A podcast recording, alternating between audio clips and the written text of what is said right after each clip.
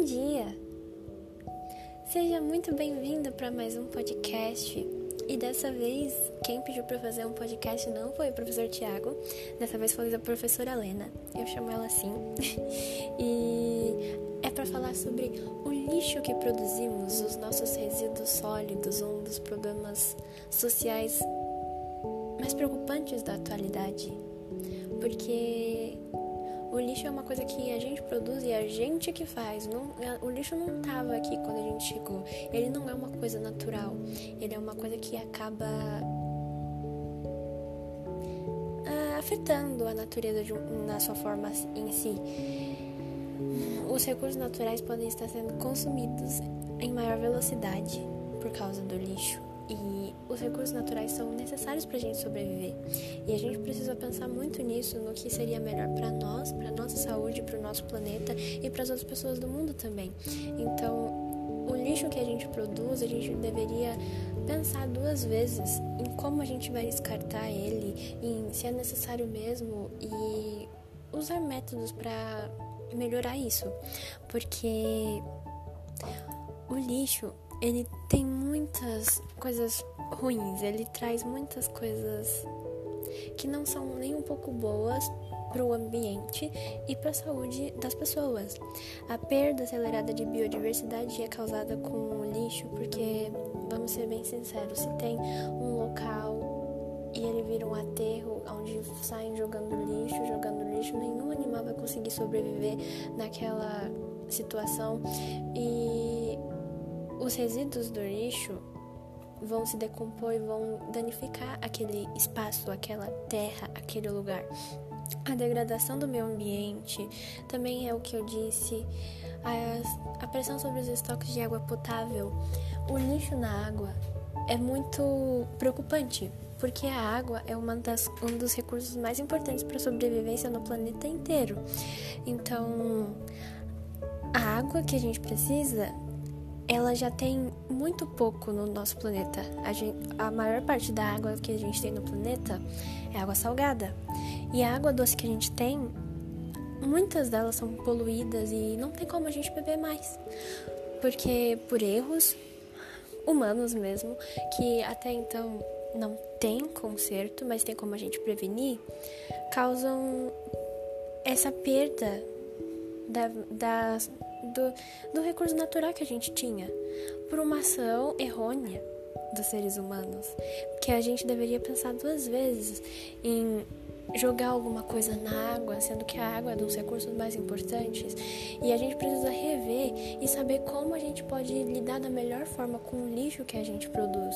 Muitas empresas jogam lixo e resíduos dos, da, das suas das suas empresas mesmo no, no rio Tietê ou no rio Pinheiros e isso acaba danificando muito. Aquele rio é basicamente poluição, não tem como a gente beber mais nada daquilo e muitas coisas que são lixo para umas pessoas podem não ser para outras. A água que está lá perdida poderia ser muito útil depois no futuro para muitas outras pessoas e a gente não estaria tão preocupado com a água.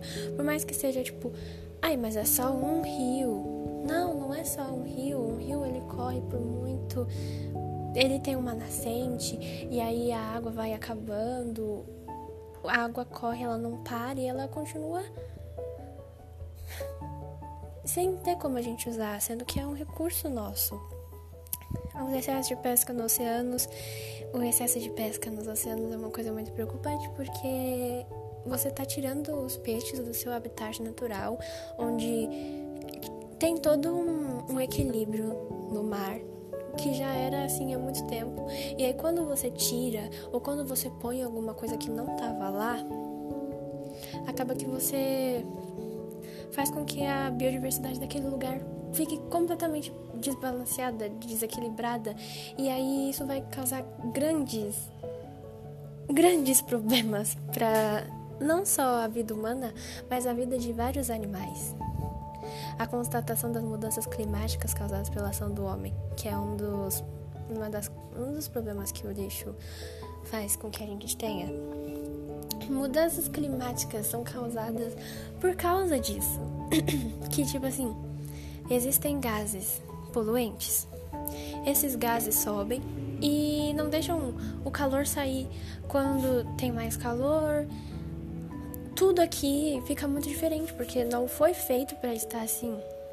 Então, quando a gente só deixa o lixo de qualquer jeito, pode causar tantos problemas que pode acabar com a vida humana, que pode acabar com a vida dos animais, das plantas, coisas que são completamente importantes para a gente, para todo o planeta.